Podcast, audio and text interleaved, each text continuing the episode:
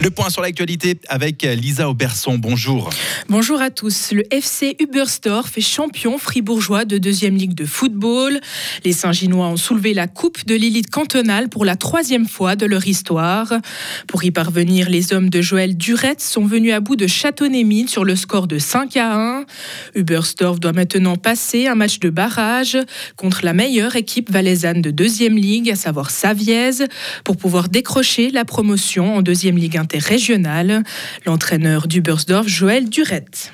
je pense que c'est vraiment super. Je suis très content pour les joueurs parce qu'ils ont travaillé une année vraiment dure.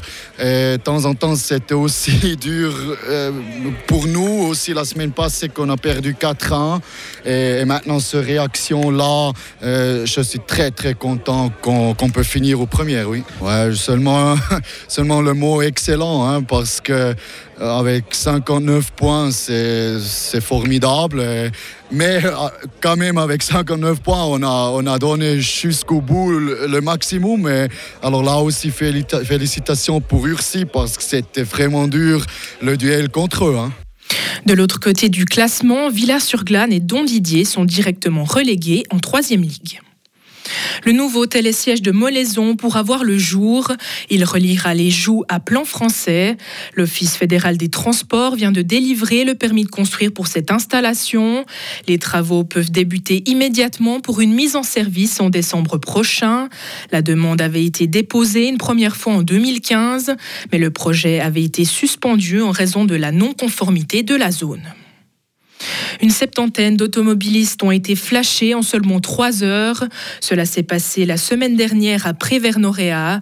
La police a effectué un contrôle de sécurité jeudi dernier. Cela en lien avec la campagne de prévention lancée pour améliorer la sécurité des cantonniers au bord des routes.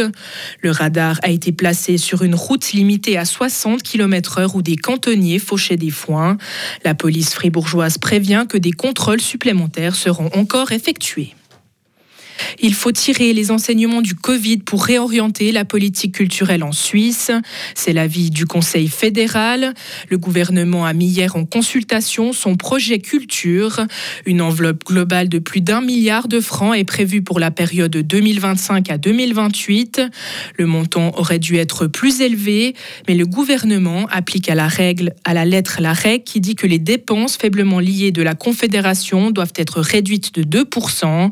Le ministre de la Culture, le fribourgeois Alain Berset. C'est difficile parce que la question est tout à fait légitime. On vit dans une situation dans laquelle euh, les finances de la Confédération sont sous une pression importante, avec un montant de dette supplémentaire extrêmement important. Dans le même temps, les comptes consolidés des cantons sont eux extrêmement positifs. Je crois que c'est le cas aussi pour les villes. Donc on a vraiment comme un changement de poids qui s'est fait et ça a des conséquences dans toutes les activités de la Confédération.